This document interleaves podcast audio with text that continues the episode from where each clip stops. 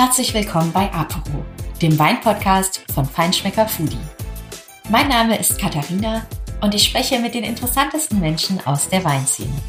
Kein Fachgesimpel, keine Angeberei, nur das, was euch interessiert. Mein Gast heute ist Hanneke Schönhals aus Rheinhessen. Sie ist Biowinzerin und Nachfolgerin eines Familienbetriebs. Doch vor allem ist sie Vordenkerin, denn Hanneke hat sich den sogenannten Zukunftsweinen verschrieben. Was das Besondere daran ist, wie sie schmecken und woran ihr diese Zukunftsweine erkennt, darum geht's heute. Doch bevor es losgeht, möchte ich euch noch unseren Partner vorstellen. Und das ist die Marke Gerolsteiner, das natürliche Mineralwasser aus der Eifel. Warum wir uns über diesen Supporter besonders freuen? Gerolsteiner ist dank seines neutralen Geschmacks das perfekte Match zu Wein.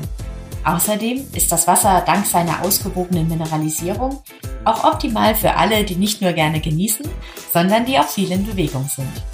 Vielen Dank, wir freuen uns sehr und jetzt viel Spaß beim Gespräch mit Hanneke Schönheits.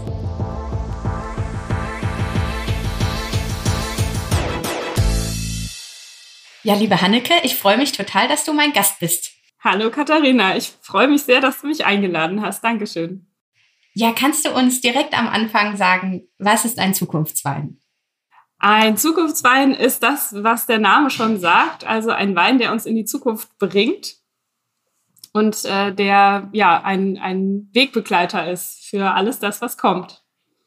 Und wie können uns bestimmte Weine in die Zukunft bringen und wie unterscheiden die sich aus deiner Sicht von anderen Weinen? Na, die unterscheiden sich in dem Sinne, dass sie ähm, ja sehr resistent sind und stark und lecker.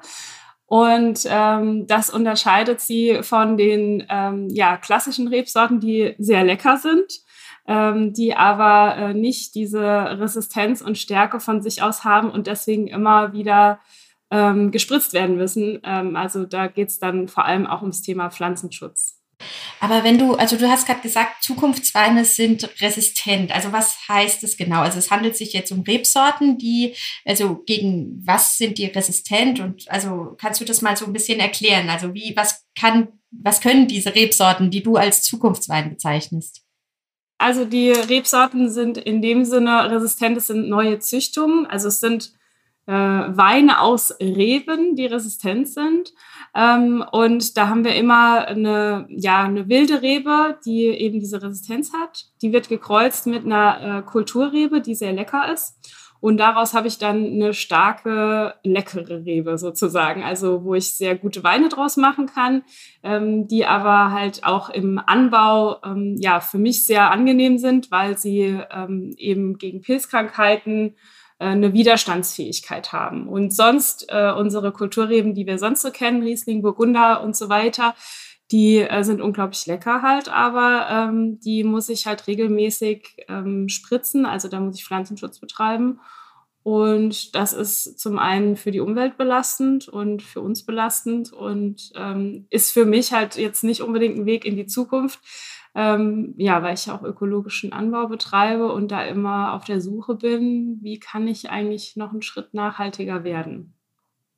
Da muss ich jetzt gleich so nachfragen, wenn du sagst, du bist, also du bist ja Bio-Winzerin und du sagst, die herkömmlichen Reben, wie jetzt Riesling oder ähm, also so, die man eben so kennt, ähm, sind sehr anfällig für Krankheiten und da muss man oft Pflanzenschutz betreiben. Was, also ähm, ich denke mal, viele denken, hä, im Bioanbau gibt es doch gar keinen Pflanzenschutz. Also so kannst du mal da so erklären, wie da, ähm, ja, was sozusagen da überhaupt bei dir notwendig ist. Ja. Wenn du eben ähm, auf ähm, solche, ich nenne sie jetzt mal klassische Rebsorten Sorten setzt. Ja, also im ökologischen Anbau ähm, strebe ich ja ein stabiles Ökosystem an, also die, wo auch eine gewisse Resilienz entsteht gegenüber ja, klimatischen ähm, Einflüssen oder Starkwetterereignisse, aber eben auch gegen diesen Pilzbefall. Das ist ähm, der Mehltau, der echte und der falsche Mehltau, die sind ähm, aus Amerika quasi importiert und deswegen sind die Reben hier in Europa nicht, nicht von sich aus resistent gegen diese Krankheiten. Und auch im ökologischen Anbau muss ich deswegen die, ähm, die Reben gegen diese Pilzkrankheiten schützen. Und da haben wir ähm, andere Mittel als konventionelle, also auch weniger tiefenwirksame Mittel. ähm, aber trotzdem müssen wir auch spritzen und das ist dann Schwefel und Kupfer. Und das ist genau das, was ähm, ja im ökologischen Anbau echt schwierig ist, weil ähm, dadurch, dass unsere Mittel nicht so tiefenwirksam sind, müssen wir sogar öfters spritzen. Also in kürzeren Abständen, weil wir immer nur die Blattoberfläche oder die Oberfläche der äh, Reben äh, benetzen können. Und wenn dann quasi das Blatt weiter wächst, sind, ist das, was neu dazugewachsen ist, wieder ungeschützt. Und da muss man quasi den Belag erneuern. Also man ist eigentlich ähm, ja relativ häufig dabei, durch den Weinberg zu fahren und die Reben zu schützen gegen diesen Pilz. Und ähm, das ist natürlich eigentlich genau nicht, was ich will. Im, äh, ich will nicht ständig über meine Begrünung drüber fahren. Ja, also im, in einem ökologischen System, da ist ja der Boden ganz wichtig und ähm, da arbeite ich eben mit Klee und mit verschiedenen Leguminosen, die dann Leben in den Boden bringen und Humus aufbauen. Und ähm, das ist eigentlich die Grundlage und da fahre ich dann in der Vegetationsphase ständig wieder drüber, um meine Pflanzen zu schützen. Und das ist ja kontraproduktiv. Und das heißt, wenn du jetzt auf diese sogenannten, äh, du nennst die Zukunftsweine setzt, das heißt, da ähm, treten diese Krankheiten nicht so, nicht so häufig auf oder die Rebe kann sich Du hast es als resistent bezeichnet. Also was passiert da? Kann sich die Rebe dann von selbst wehren oder wie? Ähm, warum, warum brauchen die keinen Pflanzenschutz? Quasi die Rebe hat dann verschiedene Resistenzen gegen diesen Pilzbefall. Der Pilz ist trotzdem da, natürlich. Das ist ja abhängig von den, von den äh, äh, Wetterbedingungen.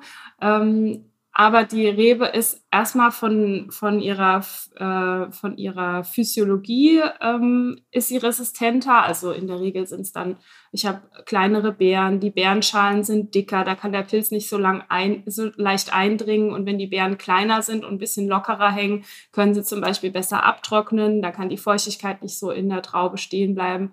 Ähm, und sie haben aber wirklich auch die Fähigkeit, einen, äh, einen Pilz quasi ähm, ähm, abzukapseln, also dass er sich nicht so verbreiten kann auf dem Blatt. Also ich habe dann, wenn ich sehe dann eine Infektion auf dem Blatt und, ähm, und sehe auch den Pilzrasen, aber äh, es kann sich nicht so verbreiten wie bei einer normalen Rebe. Also und dadurch, die, die haben halt verschiedene Resistenzen gegen, gegen die verschiedenen Pilzkrankheiten. Ähm, manche sind, haben bessere Resistenzen, man, manche weniger gute, aber so in der Regel ähm, sind sie halt so stark, dass ich zumindest, ja, also in guten Jahren bis zu 80 Prozent äh, von meinem Pflanzenschutz einsparen kann, weil sie eben von sich aus ähm, ja, den Pilz abwehren kann. Mhm. Und diese Sorten, die stehen sozusagen allen Weingütern eigentlich zur Verfügung oder ist das jetzt was, was du irgendwie speziell auf deinem Weingut gezüchtet hast? Da habe ich ganz große Hochachtung vor dieser langjährigen Züchtungsarbeit, die ähm, ja, Pioniere im Weinbau, also Züchter, Züchtungsanstalten ähm, ja, durchführen. Ähm, bis so eine neue Rebe auf den Markt kommt, ja, gehen 20 bis 30 Jahre äh, ins Land, ziehen ins Land und ähm, dann gibt's noch nochmal Rebschulen, also Rebveredler, die quasi die Reben vermehren. Also wenn ein Züchter sagt, hier, das ist eine Rebsorte, die, ähm, die ähm, hat Potenzial. Dann gibt es wiederum die Rebschulen, ähm, die dann die Reben vermehren. Und dann gibt es wiederum Winzerinnen und Winzer, die diese Reben dann ähm, anpflanzen und auch den Mut aufbringen, weil es gibt natürlich wenige Erfahrung und äh, ein Züchter zum Beispiel, ein renommierter Valentin Plattner in der Schweiz, ähm, wenn dann ähm, die Rebe in der Schweiz funktioniert, heißt noch nicht, äh, wenn sie dann in der Rebschule bei Volker Freitag oder Antes hier in Deutschland vermehrt wird, äh, dass sie dann ähm, bei mir in Rheinhessen auf meinen äh, Löss äh, dass sie dann hier in diesen äh, Wetterverhältnissen auch ähm, dann auch gut funktioniert und, und was da für ein Wein draus gemacht werden kann. Das, das ist dann wieder die Pionierarbeit der Winzerinnen und Winzer, die dann die Reben anpflanzen. Aber es ist so ein Hand-in-Hand-Arbeit, es ist auch viel Austausch. Ähm, und es ist auch immer noch quasi in den äh, Startlöchern gefühlt. Deswegen ähm, haben wir auch diese Initiative Zukunftsweine, weil, weil wir sagen, das sind, es ist so eine gute Lösung für uns alle und die Rebsorten sind mittlerweile echt lecker. Also die haben halt so ein bisschen den Ruf, dass sie, ähm, dass sie aromatisch nicht mithalten können mit den, mit den klassischen Rebsorten. Und das ist jetzt unsere Arbeit als Winzerin quasi, ähm, ja, zu zeigen, was diese, was diese Reben auch aromatisch und geschmacklich im Wein dann können. Du hast gerade gesagt, das ist so eine gute Lösung auch für dich als Winzerin. Ähm, welche Vorteile hast, hast du als Winzerin, wenn du auf diese, also jetzt auf die Weine gehen wir gleich ein, aber so was bedeutet das eigentlich für dich im Weinberg, wenn du diese Rebsorten einsetzt, die ähm, sich von alleine gegen solche Pilzkrankheiten wehren können? Also es ist eine enorme Entlastung für mich arbeitstechnisch, sage ich mal, ähm, weil, weil ich, wie gesagt, dann auch weniger ähm, auf dem Traktor sitzen muss und Pflanzenschutz betreiben muss. Wenn ich 80 Prozent einsparen kann, äh, dann kann ich in der Zeit natürlich sinnvollere Tätigkeiten tun und mich um Qualitätsarbeit kümmern und durch die Weinberge laufen. ähm, und äh, zum anderen äh, spare ich natürlich ähm, ja enorm CO2 ein. Ich spare Wasser ein, weil Pflanzenschutz braucht auch immer sehr viel Wasser. Die Mittel müssen ja äh, mit Wasser gemischt werden, um sie auszubringen. Ähm, ja, ich fahre weniger durch meine Begrünung durch, also und habe dann auch weniger Bodenverdichtung. Ähm, und es ist auch eine finanzielle Sache. Also die Reben, die kosten nicht viel mehr als eine normale, also eine, eine traditionelle Rebe. Ähm, und ich pflanze die und muss aber weniger quasi Geld für Pflanzenschutzmittel da ausgeben. Also es ist auch eine ökonomisch eine sehr sinnvolle, sinnvolle Anlage. Ja, da frage ich mich natürlich so direkt, warum machen das dann nicht alle? Das ist eine gute Frage. Ich, mir fällt gerade noch die Erleichterung im Herbst ein. Also äh, wir hatten dieses Jahr ein enorm, äh, ja, ein enorm schwieriges Jahr, wenn es um Pilzbefall ging. Also wir hatten ähm, ja sehr, ähm, sehr schwierige Wetterverhältnisse durch den durchgängigen Regen, auch im Sommer immer wieder und im Herbst ist es feucht geblieben. Ähm, und da sind die, ähm, diese Reben, aus denen ich Zukunftsweine mache, die sind ähm, ja für mich eine enorme Erleichterung, weil ich einfach weiß, okay, der Cabernet Blanc und der Cabertin, die sind einfach safe, ja, die sind gesund. Da muss ich mich jetzt nicht drum kümmern. Und alles andere war äh, irgendwie Feuer löschen gefühlt. Also so schnell wie möglich reinholen oder so viel wie möglich noch rauslesen oder ähm, also es war sehr, sehr anstrengend dieses Jahr und diese, die neuen Rebsorten, die haben mich da enorm entlastet. Das waren echt meine Lieblingskinder sozusagen, ja, die, die, die verhalten sich einfach so, wie sie sollen. muss ich mich weniger kümmern. Und die Frage, warum das nicht alle machen, ist tatsächlich die, ähm, weil sie so eine Lösung sind für auch, es gibt auch, sag ich mal, man nennt sie ja offiziell pilzwiderstandsfähige Rebsorten, weil diese Rebsorten zum Beispiel auch eine gewisse Frostresistenz haben. Also die werden oft in Lagen gepflanzt, die es sehr schwer haben. Also da habe ich schon mal, äh, wenn ich jetzt im, im Weinbau, ähm, äh, dann gebe ich natürlich meinem Riesling und meinem Spätburgunder die schönste Lage, weil die kann ich auch am besten verkaufen. Und und ähm, in, in eine Frostlage, da setze ich dann mal so eine Piwi rein. Aber da mache ich natürlich auch nicht die großartigen Weine draus. Also das war so, ist so ein bisschen aus der Historie entstanden, dass die, die äh, diese Zukunftsweine halt von der Aromatik jetzt nicht so überzeugt haben. Und äh, die Rebsorten waren teilweise auch, ähm, ja, haben auch, haben auch noch nicht so überzeugt. Also es gibt immer wieder neue Rebsorten, die jetzt auf den Markt kommen und es wird immer besser. Und ähm, wenn ich natürlich dann als Winzerin den Wein nicht gut verkauft kriege, weil auch im Handel natürlich keiner nach Saphira oder Cabernet Blanc fragt, weil es keiner kennt, man geht eher mal in den Laden rein und fragt nach Riesling oder Spätburgunder, ähm, dann, dann habe ich natürlich auch ein Problem, das am Ende äh, den Wein zu verkaufen. Dann hatten die auch so einen Namen, pilzwiderstandsfähige Rebsorte. Klingt jetzt nicht so attraktiv als Name. Also pilzwiderstandsfähige Rebsorte ist sozusagen der Fachbegriff für das, was du Zukunftsweine genau, nennst. Genau, ja. Und das ist natürlich ähm, äh, ganz schwierig dann am Ende in der Vermarktung. Und das war das die große Hürde immer. yes. Ja. Aber kannst du mal sagen, diese pilzwiderstandsfähigen Rebsorten, man kürzt sie ja auch ab mit Piwi, beziehungsweise du sagst Zukunftswein, das ist natürlich der, der coolste Begriff.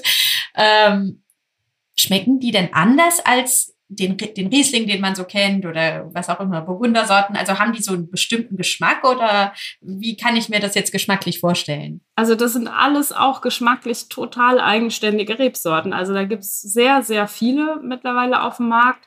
Und das ist auch das, was äh, so viel Freude bereitet, halt auch rauszufinden, was ist denn eigentlich so meine Richtung. Mittlerweile gibt es ja schon auch einige Kolleginnen und Kollegen, die die anbauen und Weine draus machen. Ähm, also ein Cabernet Blanc ist eine absolut eigene, ähm, ein absolut eigene Charakter und ein Sauvignac oder ein Sauvignon Gris. Also es wird immer versucht, die so ein bisschen zu vergleichen mit, die schmeckt so ähnlich wie. Ähm, aber im Endeffekt sind es wirklich ganz eigenständige, ganz eigenständige äh, Rebsorten und ähm, haben auch alle ihr eigenes Aromenprofil, was sich jetzt halt erst so über die Jahre ähm, ja, herauskristallisiert. Und das ist ja auch für mich als Winzerin das Geniale an diesen Rebsorten, dass ich ähm, ja einfach auch entdecken kann, was steckt in diesen Rebsorten drin. Ja, also wenn ich so eine Cabernet Blanc Traube zum Beispiel im Herbst probiere, denke ich, boah, das ist so ein, ein Kräutergarten eigentlich von der Aromatik und dann noch diese feine Süße und die kleinen Bärchen. Ähm, da kann man einen ganz tollen äh, Gutswein draus machen, aber da kann man auch einen unglaublich guten Orange zum Beispiel draus machen, weil da halt einfach so viel Geschmack in den, in den Beerenschalen steckt. Und das sind so Neuentdeckungen, die, die mir als Winzerin auch unglaublich, äh, unglaublich viel Spaß machen. Das ist ja was zum Entdecken, ja. Und das, das ist eigentlich auch das, was mich als Winzerin, sage ich mal, reizt, aus diesen ja unbekannten Rebsorten zu schauen, was steckt in denen, was kann ich da für Weine machen, was bietet sich an, ähm, ja, wie stellen die sich einfach dar. Hast du einen Lieblings-Zukunftswein ähm, oder einen Lieblings-Piwi? Ähm, ja, also wir haben bei uns tatsächlich, äh, also boah, ist ganz schwer zu sagen. Also auch, das ist ja ein bisschen wie, ähm, magst du lieber Riesling oder, oder äh, Grauburgunder oder Weißburgunder? Ähm, das kommt ja auch ein bisschen auf die, auf die Gelegenheit an. Ähm, also ich habe ähm, Saphira schon, haben wir schon seit äh, Mitte der 90er im Anbau und Saphira hat eine unglaublich schöne Exotik. Ist schon als Traube super lecker und goldgelb, also so ist schon so attraktiv von der Optik her. Ähm, wohingegen zum Beispiel der Cabernet Blanc ähm, vom Wuchs her unglaublich schön ist. Also die, der wächst so ganz majestätisch in die Lüfte, den will man gar nicht, ähm, den, den will man gar nicht gipfeln, wie wir sagen, also oben nochmal ähm, abschneiden, weil der so stabil ist. Also der ist vom Wuchs her unglaublich schön und die Beeren sind eher so grünlich. Also die sehen jetzt optisch nicht so attraktiv aus wie jetzt so ein güldener Saphira. Aber ähm, ich könnte aus dem Saphira nicht so einen schönen Orange machen, wie ich es aus dem Cabernet Blanc machen kann, weil da halt eben das Geheimnis in der Beerenschale steckt. Und äh, was ich im Rotweinbereich zum Beispiel ganz toll finde, ist äh, unser Cabertin. Ähm, der hat jetzt sogar in diesem schwierigen Jahr, habe ich den mit 100, über 100 Grad Öchsle geerntet, ohne viel dafür tun zu müssen. Also den, der ist so, ähm, ja, der wächst halt so lockerbärig und hat nicht so eine, nicht so eine große Laubwand, äh, so dass ich den kaum entblättern muss eigentlich und und am Ende habe ich trotzdem so einen großartige, ja, so einen großartigen Saftgehalt und, und kleine Beeren auch, äh, tiefrot, sind vom Cabernet Sauvignon, stammen vom Cabernet Sauvignon ab, haben auch diese ganz wunderbare Johannisbeere Cassis-Note. Ähm, und daraus machen wir unseren Reserve, also wirklich ähm, unseren besten, unseren besten Rotwein. Ähm, und das, das ist auch einer, der halt unglaublich viel Spaß macht. Und, und aber Neupflanzen zum Beispiel werde ich jetzt nochmal Sauvignon Gris und Sauvignac. Die haben mich jetzt ähm, ja bei den Rebsortentagen, bei den Rebzüchtern äh, auch als Trauben einfach, ähm, sage ich mal, um den Finger gewickelt. Ja. ähm, kannst du mal, also so ein paar, du hast jetzt zwar schon so ein paar Namen genannt, aber kannst du mal so ein paar von diesen Rebsorten nennen? Ähm, vielleicht auch so die, die so am häufigsten vorkommen, einfach damit man vielleicht auch mal weiß, wie man eigentlich das erkennt. Also woran erkenne ich denn, ähm, ob ich jetzt einen Zukunftswein im Glas habe oder nicht? Ähm, was sind da so die Klassiker? Ähm, ja, also Rebsorten, die man so trifft, ist tatsächlich, also Cabernet Blanc ist eine, die sich sehr etabliert Sauvignon Gris ähm, ist auch eine Rebsorte, die relativ neu ist, die auch nochmal ähm, stärker in ihrer Resistenz ist. Ähm, die ist Sauvignon Gris. Also Gris äh, erinnert ja schon an Grauburgunder und so optisch sehen die auch aus wie ein Grauburgunder und haben dann auch das Potenzial wie ein Grauburgunder. Ähm, ist für mich quasi jetzt der bessere Grauburgunder, deswegen pflanze ich die auch an, ähm, weil, weil sie halt ja von der Aromatik an Grauburgunder kommt und gleichzeitig halt diese, diese unglaubliche tolle Resistenz hat. Also Sauvignon Gris, dann gibt es noch ähm, Calades Blanc, das geht so ein bisschen in die, ähm, in die Cabernet Blanc Richtung. Ähm, ja, dann gibt es diese Cabernet Sauvignon Züchtung, also Cabertin, Satin Noir, ähm, da gibt es auch noch andere. Ähm, dann gibt es jetzt neu einen Donau-Riesling, da bin ich auch mal gespannt. Habe ich jetzt noch keinen Wein getrunken, ähm, aber davon gehört halt. Also das, das soll dann wahrscheinlich in die Riesling-Richtung gehen. Ähm, ja, und es gibt wirklich also eine ganz, ganz große Vielzahl. Da kann man, also ich empfehle immer die Rebschulen ähm, Antes an der Bergstraße und Volker Freitag ähm, in der Pfalz. Die haben ganz diese äh, neuen Rebsorten alle auf ihren Homepages vorgestellt und es ist wirklich eine unglaubliche Vielfalt.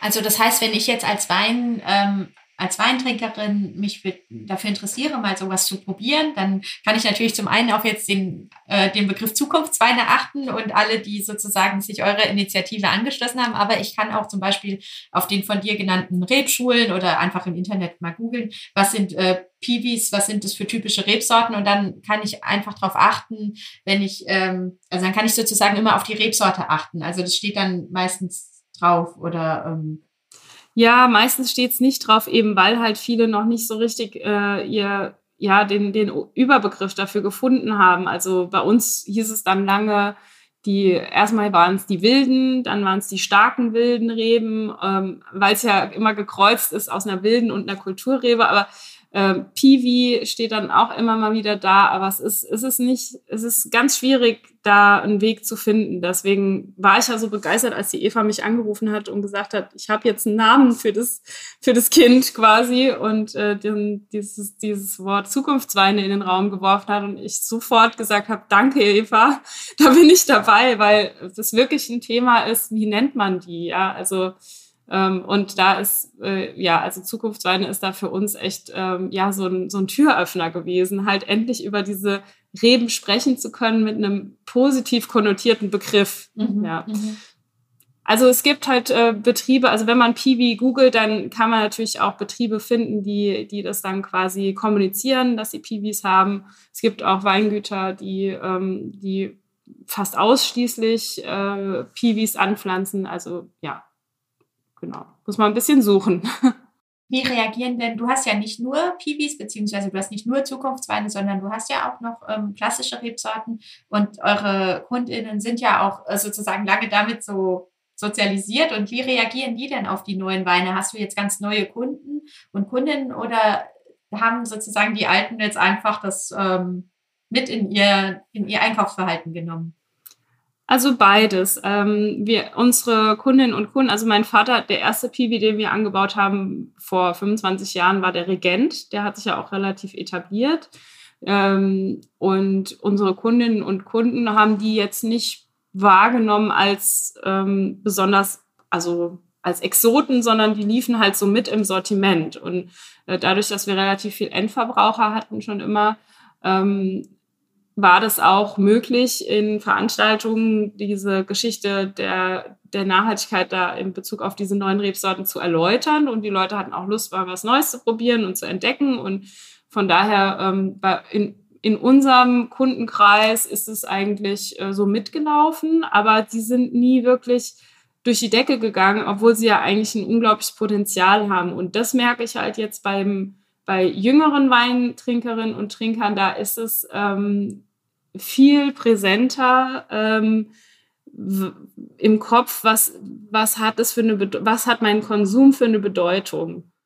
Aber wenn ich diese Zukunftsweine sozusagen trinke, dann entscheide ich mich ja für eine nachhaltige Variante, auch dass du nachhaltiger im Weinberg arbeiten kannst. Und dann habe ich sozusagen Weine, die eigentlich ja weniger belastend sind für die Umwelt und weniger CO2-Verbrauch verursacht haben. Also ich das so richtig also es ist sozusagen eigentlich eine nachhaltige, ähm, sehr nachhaltige Alternative auch für die Konsumentinnen. Ja, genau. Und das ist, wird ja immer wichtiger auch. Also den jüngeren äh, Genießerinnen und Genießern wird es ja wird es immer wichtiger, äh, was es für was hat es für Auswirkungen mein Konsum und und was steckt hinter dem Produkt, wie ist es produziert.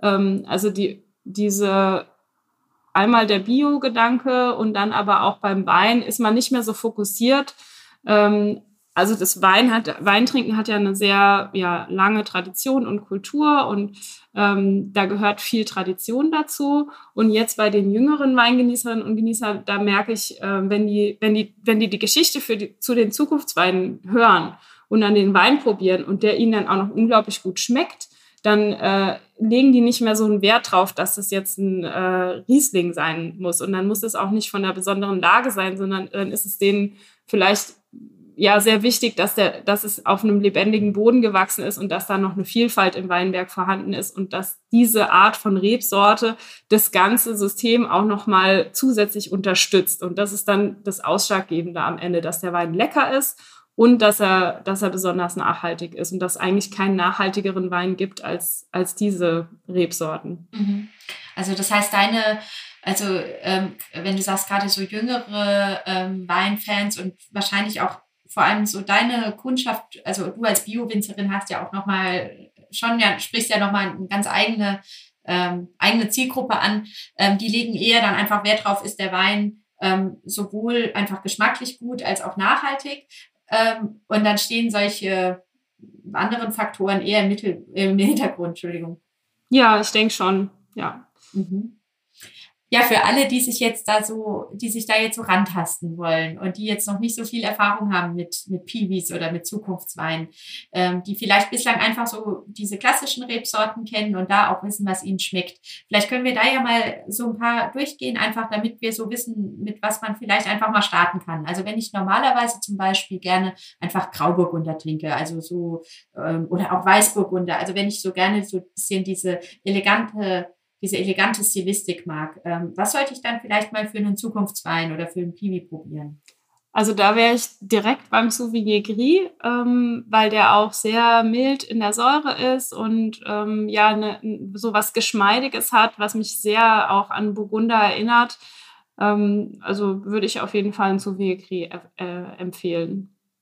Und wenn ich so richtig aromatische Weine mag, also wenn ich zum Beispiel so Sauvignon Blanc mit diesen total exotischen Fruchtaromen ähm, liebe. Was sollte ich dann mal probieren als nachhaltige Alternative?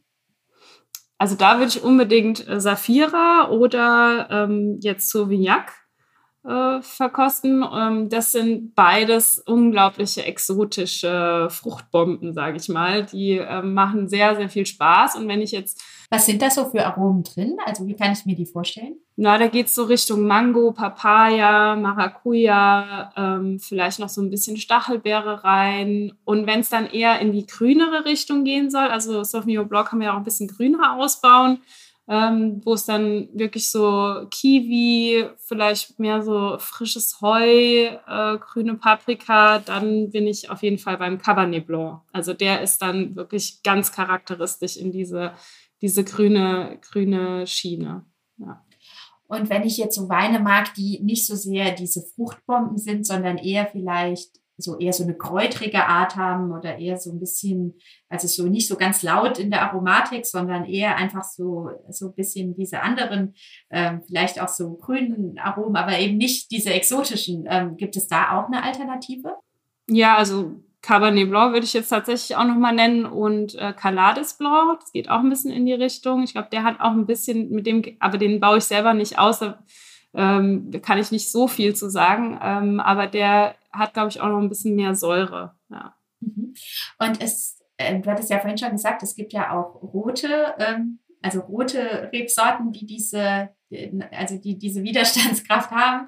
Also rote Piwis, ähm, wenn ich jetzt so ganz samtige Weine mag, die einfach so, ja, so schön weich, jetzt gerade jetzt, wenn es ein bisschen, ähm, ja, wenn es draußen so kühl ist und ich einfach so ein bisschen diese samtige Art mag mit schönen Fruchtaromen, rote Beeren. Was gibt es da auch was?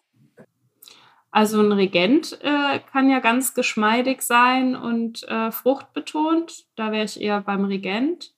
Und wenn es jetzt dann so ein bisschen pfeffrig auch werden darf und, und zupackend und dann in diese Cassis-Note geht, also so, ich sag mal, ähm, Bordeaux-Richtung, dann würde ich auf jeden Fall ähm, diese Cabernet-Piwis ähm, empfehlen. Also Cabertin, Satin Noir und mir fällt jetzt gerade, gibt es mehrere noch, die äh, so in diese Richtung gehen. Ja. Ähm, also diese, diese Piwis, diese Zukunftsweine ähm, sind ja, also wir hatten ja jetzt schon drüber gesprochen, es ist so, so im, es ist einfach eine sehr Art äh, Weinbau zu betreiben. Ist es dann automatisch vor allem jetzt bei euch unter den Öko-Weingütern ein Thema oder kann ich die auch finden ähm, bei Winzern, die die vielleicht gar nicht ökologisch arbeiten, aber dann mit ihren Piwis zum Beispiel ähm, diesen nachhaltigen Weg gehen können? Ja, also das finde ich auch das ganz Großartige. Danke für diese Frage an diesen äh, neuen Rebsorten, weil es ähm, eine Brücke schlägt äh, zwischen konventionell und ökologisch. Also die Landwirtschaft insgesamt, der Weinbau ja auch, die stehen ja schon äh, sehr unter Beobachtung, äh, in der Kritik auch gesellschaftlich, ähm, weil eben gerade im konventionellen Bereich halt äh, das Thema ähm, ja, Oberflächengewässer, überhaupt Grundwasser, ähm, und also was, was wir für Rückstände ähm, bewirken, was, was wir für externe Kosten verursachen, äh, das, das wird ja immer mehr in den Fokus genommen und da stehen wir ja auch ja, zunehmend in der Verantwortung. Und das ist was, was im ökologischen Anbau ja traditionell berücksichtigt wird, dass wir eben genau diese externen Kosten versuchen zu verringern, dass, dass wir das äh, der Natur zurückgeben, was wir auch von ihr nehmen sozusagen und eben äh, ähm, keine negativen Auswirkungen ähm, haben möchten durch unser, durch unser Wirtschaften. Und ähm, wenn ich jetzt eine, eine, so einen Zukunftswein mache oder eine, eine Rebe, die tolerant ist, pflanze, dann ist es egal, ob das jetzt ökologisch bewirtschaftet wird oder konventionell bewirtschaftet wird, es spart immer 50 bis 80 Prozent Pflanzenschutz ein. Also es ist einfach eine unglaublich nachhaltige Geschichte für alle. Das heißt, ich kann sehr nachhaltig arbeiten, auch wenn ich gar keine Bio-Winzerin bin. Ja, ja, also es äh, ermöglicht allen äh, nachhaltiger zu arbeiten, auch im konventionellen Bereich. Wir spritzen alle nicht gerne. Also keiner, äh, die, die Ökos nicht und die konventionellen genauso nicht. Äh, keiner sitzt gern auf dem, auf dem Traktor und spritzt äh, Pflanzenschutz. Wir wollen das, wir wollen das eigentlich alle nicht. Und die, diese Rebsorten, die geben eine Möglichkeit für uns alle, da nachhaltiger zu werden. Und deswegen haben wir auch, die Eva Vollmer ist ja die quasi die Mutter der Piwis, sage ich jetzt äh, in Bezug auf den Namen Zukunftsweine. Also die hat ja diesen, diesen Namen ins Leben gerufen und äh, die hat auch gesagt, ey, lass uns da eine Bewegung draus machen, lass uns die anderen anstecken. Das darf man heutzutage eigentlich nicht mehr sagen, anstecken, aber äh, lass begeistern. uns die anderen begeistern dafür und, äh, und es ist egal, ob das jetzt bio oder konventionell ist, weil jede Piwi-Rebe, die gepflanzt ist, ist äh, für die Umwelt besser als eine traditionelle Rebe und dass in der, wir wünschen uns einfach, dass wir da, ähm, dass wir da andere auch ermutigen, weil jetzt auch die Zeit, dass wir diese Weine verkauft kriegen. Das war halt einfach sehr, sehr lange das Argument, aber es will doch keiner. Ja, also erstmal, es will ja auch keiner über Pflanzenschutz sprechen weil das ja das Bild, das, das schöne, äh, ähm, ja, fast verklärte äh, Bild des, des Weinbaus eigentlich ja ein bisschen zerstört, wenn man anfängt, über Pflanzenschutz zu sprechen. Deswegen bin ich auch total dankbar, dass du da so offen äh, drüber sprichst, dass es natürlich auch im Ökoanbau nicht alles irgendwie, also dass man dort auch noch weitergehen kann und überlegen kann, wie können wir denn zum Beispiel wirklich vermeiden, so oft mit dem Traktor durchzufahren und so weiter. Ähm, das ist ja wirklich, wie du sagst, da reden ja viele einfach gar nicht drüber und ähm, deswegen finde ich es einfach toll, dass du ja auch sagst, ich, es gibt auch eine Möglichkeit, wirklich nachhaltiger auch zu arbeiten. Ja, und, und das ist auch was, was, was, ähm, ja, was ich immer wieder auch gehört habe, ist, ähm, ja, äh, du als ökologische Winzerin bist ja nicht viel besser, weil du machst ja viel mehr Pflanzenschutz. Und dieses Argument ist einfach ausgehebelt, aus, also das, das zählt nicht mehr, wenn ich, also ich habe mittlerweile 25 Prozent meiner Anbaufläche mit Piwis bepflanzt, also 23, bald ist noch ein bisschen mehr. Und, ähm, und das ist damit aufgehoben. Und dann kann ich wieder über mein Anliegen des ökologischen Anbaus ernsthaft sprechen, weil, ähm, weil dann gilt wieder das, um was es mir eigentlich geht, ja, den Boden zu erhalten, Humus aufzubauen, die Pflanzen natürlich zu ernähren, sie unabhängig zu machen von mineralischem Stickstoff, der mit seinem Salz die, die Oberflächengewässer ähm, ja, versalzt und solche Sachen oder mit, dass ich kann auf Nitrat verzichten, diese ganzen Sachen, die eigentlich wichtig sind, die werden aber immer wieder auch ausge, ähm, ja, die, die gehen in, die kommen in, äh, ja, jetzt habe ich mich verhastet, also die, die, die sind dann nicht mehr so relevant, wenn es darum geht, wenn man sagen kann, okay, aber ihr spritzt ja so oft im ökologischen Anbau. Und, und da müssen wir einfach ran. Ja, das ist, das ist, das ist auch ein Argument, das stimmt. Das ist einfach ärgerlich. Und es gibt aber eine Lösung und deswegen müssen wir da jetzt alle ran. Mhm. Haben denn diese, haben denn diese Rebsorten eigentlich Nachteile? Weil ich frage mich schon so, ähm, es ist, es liegt so sehr, so nahe und so sehr auf der Hand. Ähm, so welche, also was spricht dann aus Sicht vieler WinzerInnen dagegen?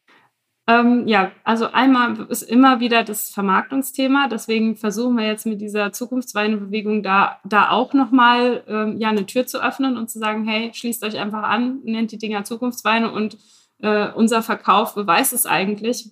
Wir sind so schnell ausverkauft, sobald wir wieder Zukunftsweine haben. Wir können, wir haben gar nicht genug davon, um das alles verkauft zu kriegen. Ähm, also es ist wirklich die Angst davor, man pflanzt ja so ein Weinberg für 30 Jahre mindestens, ja. Und äh, da entscheidet man sich heute, was man noch in 20 Jahren ernten wird, ja. Und, und in 30 Jahren ernte ich das schon schon selbst nicht mehr, ja, dann ist es schon wieder die, die Nachfolgegeneration, die das dann, die das dann erntet. Also es ist ja eine unglaublich, äh, ja, eine Entscheidung mit einer sehr, sehr langen ähm, Konsequenz. Und da geht man lieber auf Nummer sicher. Ja, bei so einem Grauburgunder weiß man einfach, das funktioniert heutzutage, das kriege ich verkauft. Und ähm, das geht da, glaube ich, wirklich hauptsächlich ums Verkaufen. Und im, im Anbau natürlich ähm, ist dann auch nochmal eine Unsicherheit, weil einfach diese Erfahrung nicht da ist. Wobei das sich ja jetzt gerade ändert. Dadurch, dass wir ja jetzt schon ein paar Jahrzehnte Piwis im Anbau haben, gibt es ja wirklich jetzt auch Erfahrungswerte. Aber es ist ja wie gesagt, wenn halt ein Züchter begeistert ist von einer Rebsorte und die aber äh, in der Schweiz gut funktioniert, das, das heißt nicht unbedingt, dass sie dann hier bei mir in Rheinhessen in meinem Rosenberg äh, gut wächst. Mhm. Ja. War es denn schwer, dein Team davon zu überzeugen? Nee, gar nicht. Hier war diese, die Piwi-Tradition. Es war eher so, dass ich in diesen Betrieb reingekommen bin und gedacht habe, ach du meine Güte, so viele äh, Zukunftsweine, so nenne ich sie jetzt, aber damals hießen ja so viele Piwis, wie soll ich die bloß verkaufen? Und es war hier auch ein großes Problem, ja. Also mein Vater und äh, unser Betriebsleiter, der Martin Knapp, waren total schon von Anfang, ja, haben ja vor 25 Jahren den ersten Regent gepflanzt, waren schon immer begeistert von Piwis, haben immer mehr davon gepflanzt, auch immer mal ausprobiert, haben auch mal ähm, ja eine Rebsorte gepflanzt, die nicht so gut funktioniert hat zum Beispiel Rondo, den, den haben wir ähm, früher ausgemacht, wieder den Weinberg als, als eigentlich, also so nach 20 Jahren haben wir den schon wieder rausgemacht.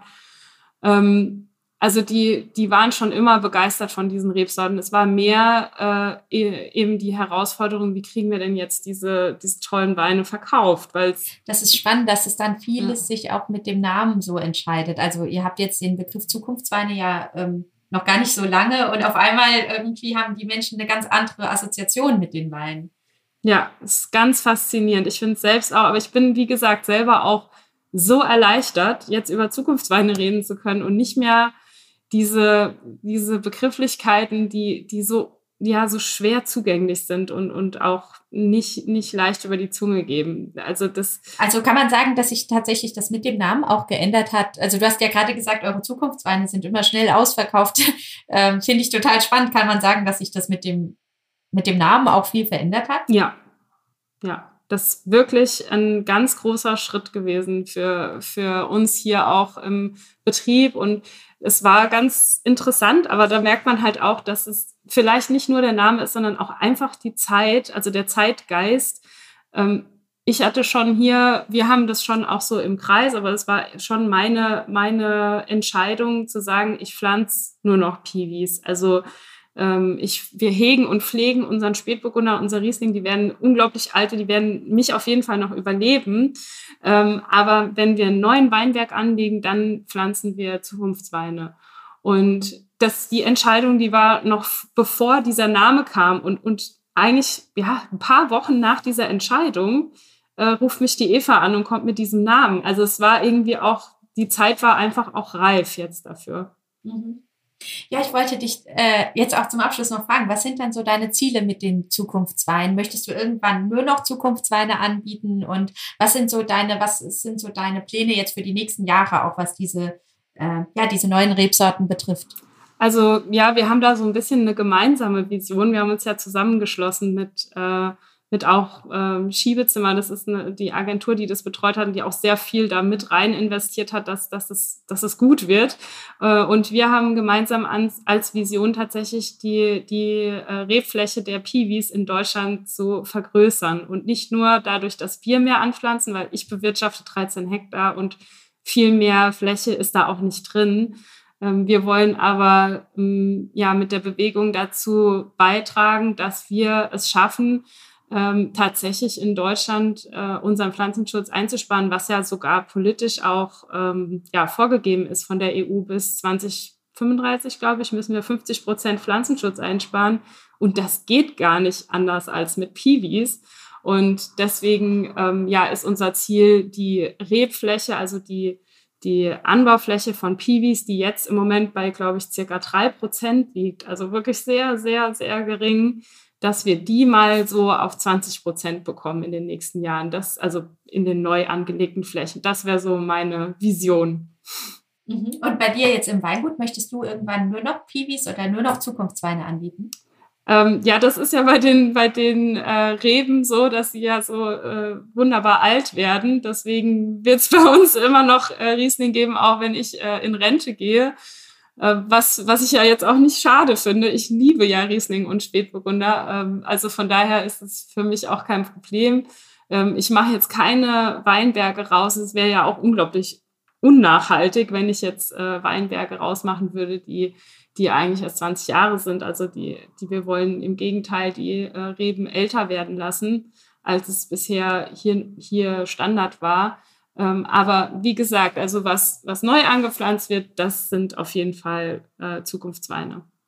Mhm. Und ich bin aber auch beruhigt, du hast gesagt, Riesling und so wird es auch weiter, hat weiterhin auch seine Berechtigung. Also in Zukunft ist es vielleicht so, dass wir einfach so ein bisschen vielleicht auch mehr mixen, also dass wir mehr, äh, dass wir sowohl Riesling trinken können, als auch vielleicht Rebsorten, die, die einfach im Weinberg ein bisschen nachhaltiger sind. Das ist ja eigentlich auch ganz schön. Es muss ja nicht, ähm, äh, es muss ja nicht ganz komplett alles umgestellt werden, sondern die, du hast ja gerade auch gesagt, es gibt einfach auch Rebsorten, die haben ja auch trotzdem so ihre Berechtigung mit ihrem einzigartigen Charakter. Ja, das, die, die, ähm, wir lieben ja auch Tradition im Weinbau und das ist ja auch ganz wichtig und äh, es ist ja eine unglaubliche, ähm, ja, ein schöner, ein kultureller Reichtum, auch den wir haben mit unseren Rieslingen, gerade in Deutschland.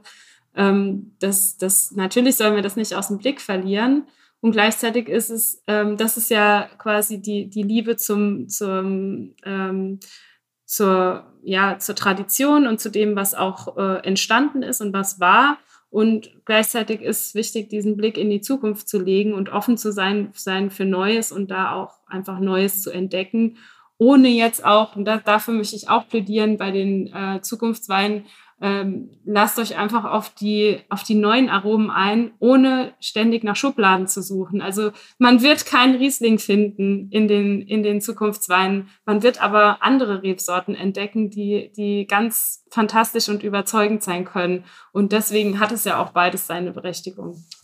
Ja, das ist total schön. Also Zukunftsweine bieten total viel Neues auch zu entdecken. Also wenn man denkt, man kennt jetzt die Weinwelt schon, vielleicht einfach jetzt mal nach dem Podcast googeln, ähm, wer macht Zukunftsweine, wer hat sonst Piwis im Angebot oder einfach auf deine Homepage gehen und einfach mal ganz neue Geschmäcker auch entdecken. Finde ich total spannend. Ähm, hat jetzt auch richtig Lust gemacht dort drauf und ja, vielen Dank für diese äh, ja, tollen Einblicke. Also das war, ähm, ja, das ist sehr bereichernd und ich glaube auch, dass es sehr bereichernd ist für den, für die Weinszene in Deutschland insgesamt. Ja, danke Katharina für deine Offenheit. Auch äh, ihr als Feinschmecker und äh, mit deinem Podcast ist es ja unglaublich wichtig, dass ihr äh, dass ihr da auch ähm, ja, dass ihr auch da offen seid und, und äh, seid ihr ja auch ein Teil von der Bewegung dadurch, was mich sehr freut. Vielen Dank, dass du mein Gast warst. Danke für die Einladung. Das war die neue Folge von Foodie Apero und ich freue mich, dass ihr zugehört habt. Wenn ihr mögt, hinterlasst uns gerne eine Bewertung und euer Feedback. Mehr Infos zur Weinwelt und zu vielen anderen Themen rund um Essen und Trinken findet ihr im gedruckten Foodie Magazin oder auch auf unserem Instagram-Kanal. Vielen Dank nochmal bei unserem Partner Gerold Steiner und bis zum nächsten Mal.